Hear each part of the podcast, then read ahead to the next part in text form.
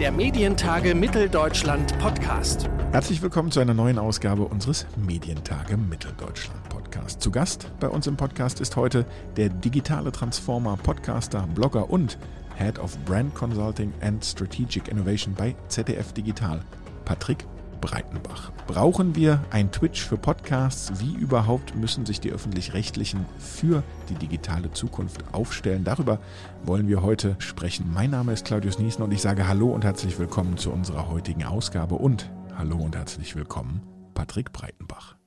Hallo Claudius, grüß dich. Wir wollen über eines deiner Leib- und Magenthemen heute sprechen und ähm, vielleicht für den Einstieg ein bisschen allgemeiner. Beim, beim Thema Online-Livestreaming kommt man ja um Twitch als Plattform nicht wirklich rum und gleichzeitig habe ich immer noch das Gefühl, das Ganze ist relativ nischig, oder? Kannst du uns an der Stelle nochmal abholen, was genau ist Twitch und was passiert da überhaupt? Ja, Twitch ist eine Livestream-Plattform, wie du schon, schon richtig einführend gesagt hast. Ähm, wahrscheinlich würden die meisten das tatsächlich als sehr nischig betrachten, weil tatsächlich Twitch aus der Historie heraus eine reine ich sag mal, äh, Gaming Watch oder Let's Play Plattform ist. Also normalerweise das Grundprinzip ist, ähm, Menschen spielen Computerspiele und andere Menschen schauen ihnen dabei zu. Ähm, als ich da über dieses Thema, ähm, da war noch nicht mal Switch im Vordergrund, sondern eher so dieses Thema E-Sport, vor vielen Jahren auch schon irgendwie Vorträge gehalten, dann hat man mich immer staunend angeguckt. Und als ich dann aber so die Metapher gegeben hat, naja, ihr guckt auch ja alle Fußball im Fernsehen und äh, spielt auch nicht mit. So, wie kann man bei etwas langweiligen Sportarten wie Fußball denn da mitgucken? Ähm, also das heißt, hier ist die Nische im Moment, aber strategisch gewünscht ist etwas anderes von Twitch, ist im Moment tatsächlich so ähm, Gamer, ähm, die entweder im Profibereich äh, unterwegs sind und es gibt aber so die Entertainment-Fraktion. Ähm, das sind dann so Leute wie Montana Black, so auch einer der erfolgreichsten YouTuber in Deutschland, der tatsächlich durchschnittlich, kontinuierlich, wenn der streamt, ich glaube so mittlerweile bei 40, 50, 60.000 Live-Viewern ist. Und das Besondere bei Twitch ist ja die, die Interaktion mit den ZuschauerInnen. Ähm, sprich, äh, man kann mitchatten, man kann gegebenenfalls über irgendwelche Sprachkanäle mit in die Sendung kommen, ist aber eher seltener. Über Discord zum Beispiel ist so, eine, so ein Audio-Tool vor Clubhouse. Und ähm, ja, also so kann man sich so ein bisschen das nischig vorstellen, aber tatsächlich ähm, war auch Twitch schon sehr früh ein Kanal grundsätzlich für kreative Menschen. Also man findet dort die skurrilsten Dinge angefangen von ähm, Leuten, die sich Körper bemalen oder einer meiner Lieblingsbeispiele ist tatsächlich eine, ähm, die kommt auch aus Deutschland, die baut so Roboter, die du dann auch per Chat ansteuern kannst mit Chatbefehlen.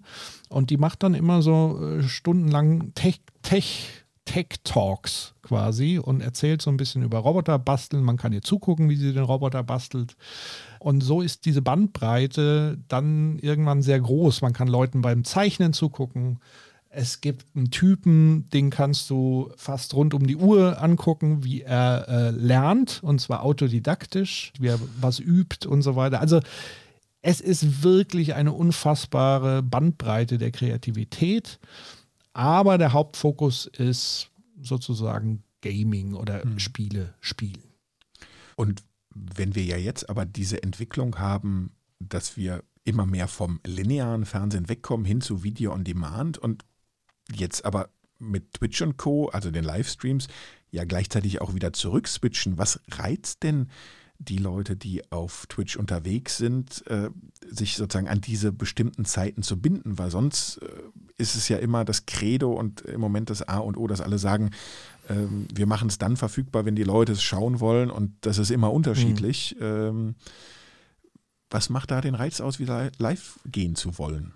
Ja, also ich glaube, das sind mal mindestens zwei Faktoren. Ähm, der erste Faktor ist ganz klar ähm, die Interaktionsmöglichkeit. Ja, also dass du direkt mit dem Streamer, der Streamerin, Streamerin äh, äh, dich austauschen kannst. Natürlich ab einer gewissen Zuschauergröße schwierig, ja, weil dann kann nicht jeder darauf chatten, aber gerade so die, die, die kleinen Kanäle, ähm, da kann der Streamer oder die Streamerin sich entsprechend dann mit dem Publikum unterhalten, darauf eingehen, ähm, also so ein bisschen talken nebenher. Ähm, es gibt dann auch ganz viel so Reaction-Videos, die darüber produziert werden. Das ist so, so der eine Faktor, warum man, glaube ich, auch als Nutzer da unterwegs ist und, und gerne unterwegs ist, weil es so diese parasoziale Beziehung, die man so hat. Also man ist sehr nah dran an dem, an der jeweiligen Hauptperson. Man fühlt sich dem nahe und bekannt und meint, man hätte da eine Beziehung.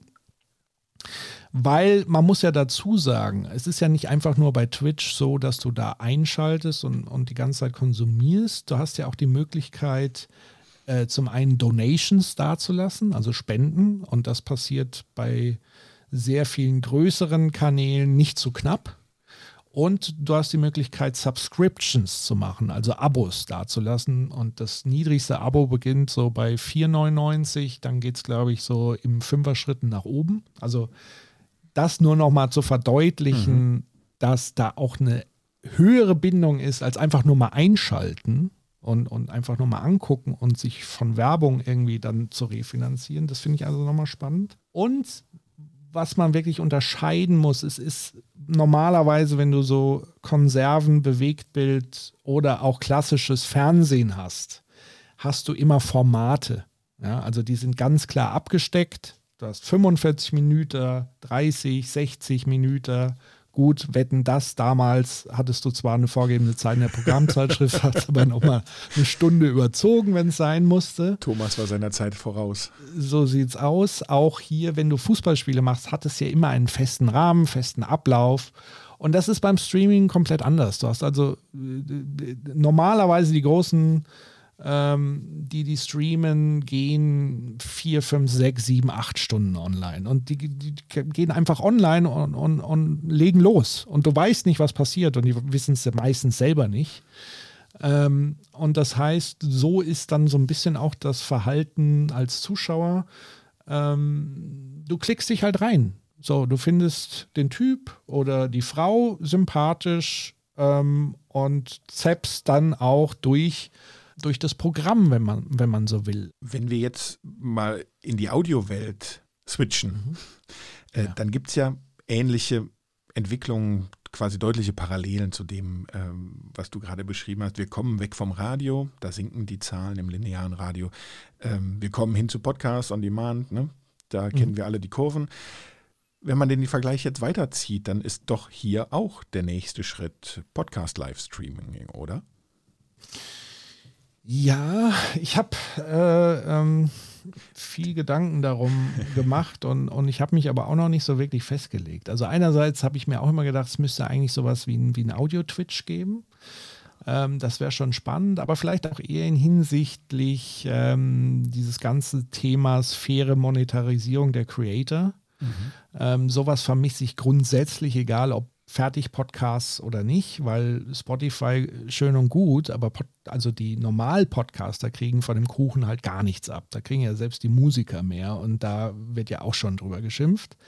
Ähm, oder auch bei Apple oder all, nehmen jede beliebige Podcast-Plattform, dir muss ich es nicht sagen.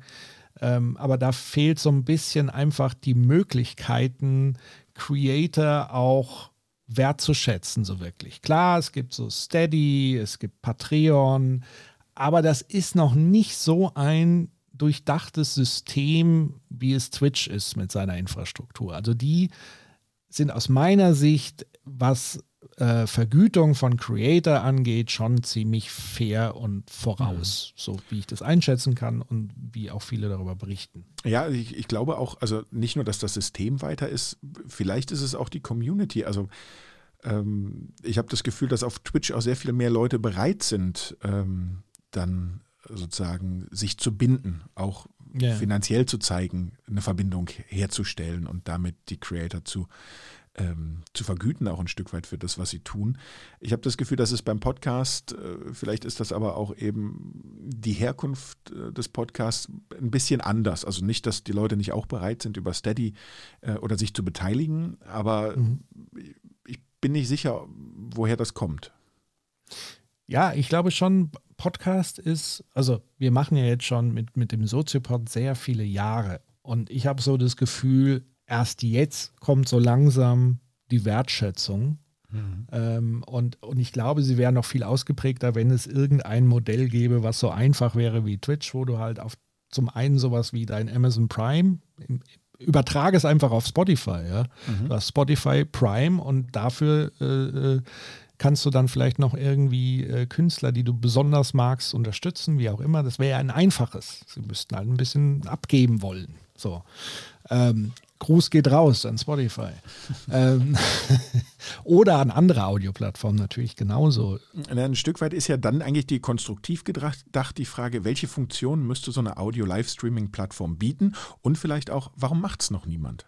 Warum macht es noch niemand? Ja, weil vor bis vor zwei, drei Jahren auch kaum jemand an Podcasts gedacht habe. Ich glaube, das ganze Audiothema ist so sehr lange unterm Radar gelaufen.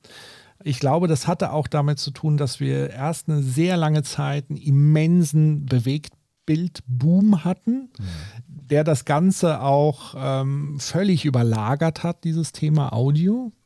Für mich, ich sage ja immer, Audio ist eine ganz besondere Art von Medienkonsum und hat einen ganz eigenen Immersionsgrad. Ähm, ich habe das tatsächlich im letzten Podcast vom, vom Soziopod auch so mal thematisiert, dieses und auch dieses Aufkommen von Clubhouse jetzt. Woran liegt das eigentlich? Warum ist das jetzt so der heiße Scheiß? Und ich glaube, es liegt mit daran, wir alle kennen es jetzt ja auch gerade mit, mit Corona und so weiter, diese Videokonferenzen, diese äh, Zooms und Teams und was es nicht alles gibt. Ich persönlich finde die furchtbar ermüdend. Äh, und es gibt ja auch schon wissenschaftliche Ansätze, die von so einer Fatigue sprechen, also von einer Ermüdung bei Videokonferenznutzungen. Und ich glaube, das liegt daran, dass du eben verschiedene Ebenen der Kommunikation hast. Diese visuelle Ebene, diese Audioebene und dann dieses ja, es ist so, ich nenne es immer so leicht irritierend mit Interferenz, weil oft du kannst die Leute nicht richtig angucken, du siehst dann nur ihr Gesicht, du hast zwar so nonverbale Eindrücke, aber es ist alles sehr verzerrt, es ist anstrengend. Und bei Audio, das wollte ich eigentlich sagen, ist der Immersionsgarten ganz anderer. Das ist so, ähm, wie wenn du dir eine VR-Brille aufsetzt, wenn du den Kopfhörer aufsetzt. Du tauchst da wirklich ganz anders ein und du blendest diese visuelle Ebene komplett eigentlich mal aus und kannst dich viel besser auch konzentrieren dann und hast auch eine ganz andere Nähe zu den Sprecherinnen und Sprechern. Ähm, und, und hast auch eine, eine Bindung und eine Beziehung. Also das, das merke ich auch immer, wenn, wenn wir Fanpost und Mails bekommen, wo die Leute sagen, was, was für einen Impact wir auf ihr Leben haben und so weiter. Das ist ja nicht nur inhaltlich, sondern weil sie vielleicht das Gefühl haben, bei uns fühlen sie sich nahe oder manche schreiben ja, es ja so, wie wenn ich mit euch im Wohnzimmer sitze oder mit euch am WG-Tisch oder oder. Und dieses, so, diese soziale Komponente, Nähe zu anderen Menschen zu haben, das schöpft ja Clubhouse bis ins Extremste aus. Weil da kommt ja noch der Zusatzfaktor der Celebrities nochmal on top dazu. Also ich kann sowieso schon berühmten Menschen noch näher anscheinend sein, was ja natürlich auch nur immer so ein Scheinding ist. Ähm, und ich glaube, Audio ist halt so ein sehr intimes Ding. Und deswegen ist es dann auch irgendwann geboomt, weil ich glaube, diese ganzen oberflächlichen Bewegtbild-Sachen und Bewegtbild ist unfassbar, du wirst es ja auch, du weißt es ja auch komplex in der Produktion. Mhm. Und wenn du produzierst bei der Konkurrenz, die da draußen ist, musst du ja auch noch immer eine Schippe drauflegen. Ähm, das heißt, wenn Bewegbild-Content nochmal super fesselnd ist oder sein soll, muss es auch immer nochmal eins drauflegen. Und, mhm. und Audio ist da wesentlich leichter zu handhaben.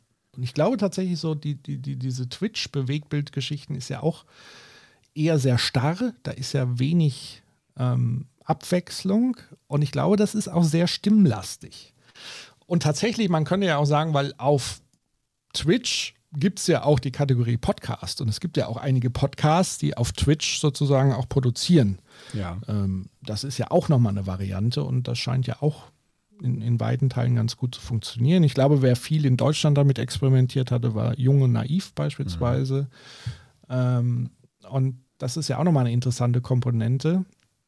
Und deswegen wäre aber für mich so die Frage, rein Audio-Twitch, macht das Sinn in dem Fall? Ich, ich, ich weiß es nicht. Ich bin mir nicht sicher. Also ja, ähm, irgendwie ja, man müsste es zumindest mal ausprobieren, glaube ich. Also gerade nach diesem, diesem Clubhouse-Hype. Und da ist ja wirklich das Ärgerlichste, dass, dass man das produktionell nicht ausschöpfen kann, was Clubhouse eigentlich bietet. Ich suche seit vielen Jahren eine einfache Lösung, wie man Call-in-Audio-Geschichten machen kann. Mhm. Und Clubhouse hat sie, aber erlauben mir nicht, sie zu nutzen für diese Zwecke. Und das ist natürlich absurd. Du hast spannenderweise jetzt gesagt, nach dem Clubhouse-Hype, äh, das, das nimmt so ein bisschen. so, er hält noch an, ich weiß es naja, nee, das, das, das nimmt so ein bisschen auch irgendwie eine Frage vorweg oder er, da, da erübelt sich eine äh, meiner Fragen. Aber vielleicht mhm. abschließend nochmal zurück zum Clubhouse, äh, weg vom Clubhouse hin zu äh, den großen und kleinen Radiosendern, die wir ja mhm. haben und vielleicht auch vor allen Dingen äh, hineingeblickt in die öffentlich-rechtliche Welt, von der du ja auch ein Teil bist, äh, dich zumindest in dem Kosmos bewegst, können diese Radiosender oder können die öffentlich-rechtlichen Radiowellen, um die es ja jetzt auch viele Diskussionen gibt, auch nicht zuletzt ähm, im Rahmen der Frage äh, um den Rundfunkbeitrag und die Frage, wie viele Sender braucht man. Da werden dann immer gerne irgendwie an, an wie vielen Händen abgezählt, wie viele Wellen es in welcher Region gibt und, und, und wo und was und was die immer alle senden. Können die ähm, Audio, Podcast, Livestreaming-Hosts werden? Sie könnten es definitiv werden. Sie müssten halt an vielen äh, Stellen und Ecken komplett umdenken. Ähm, weil natürlich Radioprogramm, ähnlich wie Fernsehprogramm, sehr formatiert ist. Also ich habe ja am Anfang so ein bisschen eingeführt, was das, das Interessante bei Twitch ist ja wirklich, und da kann man wirklich den größten Twitcher mal rausgreifen. Viele würden den äh, als Assi und so weiter sehen. Aber der hat halt einfach deshalb Erfolg, weil er unfassbar authentisch in seinen Streams ist. Ja? Äh, Körpergeräusche inbegriffen. Und äh, ich glaube, das ist das, warum er so erfolgreich ist, weil er einfach ausspricht, ähm, was, was ihm durch den Kopf geht, was er denkt. Das ist nicht immer vom Vorteil, aber es ist auch nicht immer das Verkehrteste. Also ähm, das heißt, dieses ähm, das Herz auf der Zunge tragen, so könnte man das nennen, unterscheidet sich meiner Ansicht nach natürlich von, von klassischem öffentlich-rechtlichen Radioprogramm. Und ich sage auch nicht, dass das sozusagen eine Pflicht wäre, das so zu machen. Also man sollte es sich einfach sehr gut überlegen. Nur wenn man in diesen Bereich rein will, dann muss man das halt beachten. Da kann man nicht mit einem standardformatierten Programm erwarten, die gleichen Erfolge zu haben. Also sollte man vorher sich eher Gedanken machen, möchte ich das oder möchte ich es nicht. Und das ist oftmals auch meine Erfahrung in, der Letz-, in den letzten Jahren einfach immer gewesen. So, es ist irgendwie ein Hype. Gut, dann dauert es halt öfters auch mal ein bisschen länger. Aber jetzt zum Beispiel YouTube. Ähm, alle müssen auf YouTube. So. Ähm, und dann wird sich aber selten die Frage gestellt, welche Dinge sind denn wirklich erfolgreich auf YouTube und aus, aus welchen Gründen. Ähm, sondern es wird dann so versucht, dieses, dieses Alte ins Neue irgendwie ja, zu, zu transportieren, was aber dann immer nur bedingt gelingt, weil viele Erfolgsfaktoren eben ganz anders aussehen. Ähm, und ich glaube, so wäre das da auch. Was ich aber mal auf einer ganz anderen Ebene gerne diskutieren würde, und das habe ich in einem anderen Kontext im Bereich, weil ich mich auch viel mit dem Thema digitales Lernen und so weiter beschäftige, gibt es sogar einen kleinen Podcast-Ableger dazu, Lernen, Lernen, Lernen, ähm, wo ich mich auch beispielsweise Marina Weißband mal über das Thema unterhalten habe, digitale Bildung, ähm, wo wir schnell so auf diesen Gedanken gekommen, eigentlich müsste es sowas wie ein öffentlich-rechtliches Internet geben. Also nicht einfach zu sagen, wir machen jetzt öffentlich-rechtliche Inhalte und transportieren sie auf amerikanische Plattformen, ja, sondern mal zu überlegen, kann man denn nicht äh, selber mal so eine Clubhouse-App machen?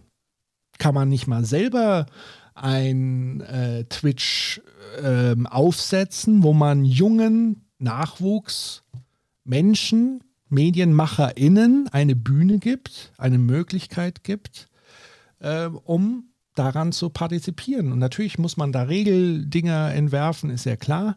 Aber das schaffen ja kommerzielle Plattformen auch. Also bei Twitch, ich glaube, Twitch hat so mit einer der härtesten Regelwerke überhaupt. Da sind Begriffe komplett verboten und du kriegst einen Permaban, wenn du dich da nicht hältst. Und da ist Twitch gnadenlos, also auch in Sachen Rassismus, Sexismus etc. pp. greifen die gnadenlos durch. Also das heißt auch mal zu überlegen, nicht nur immer, was sind öffentlich-rechtliche Inhalte, sondern in Zukunft vielleicht auch verstärkt zu gucken, was sind denn vielleicht öffentlich-rechtliche neue Plattformen? Weil das fände ich mal spannend zu, zu denken. Und nicht, da spreche ich noch niemals von der Mediathek, auch die ist schon super und gut und ist sicherlich auch verbesserungswürdig, aber auch nochmal darüber hinaus zu denken, an Tools zu denken, an kann ja auch eine Lernplattform sein, wo ich Dinge mache. Äh, das, so, wir haben gerade das Riesenproblem mit äh, mehr oder weniger funktionierenden Lernplattformen und Inhalten und so weiter und so fort. Das fände ich mal spannend in dem, in dem Kontext. Und ich würde sagen, das ist ein gutes Schlusswort, um neu zu starten. Vielleicht ja bei den Medientagen in Leipzig oder einfach zu einer neuen Folge hier bei uns im Podcast. Ich erlebe dich, Patrick, immer als jemand, der schon wieder nicht nur im Kopf einen Schritt weiter ist als viele andere und sage vielen Dank, dass du heute hier bei uns im Podcast der Medientage zu Gast warst. Und äh, ich hoffe, wir hören und sehen uns äh, dann am 1. und 2. Juni zu den MTM 21 in Leipzig.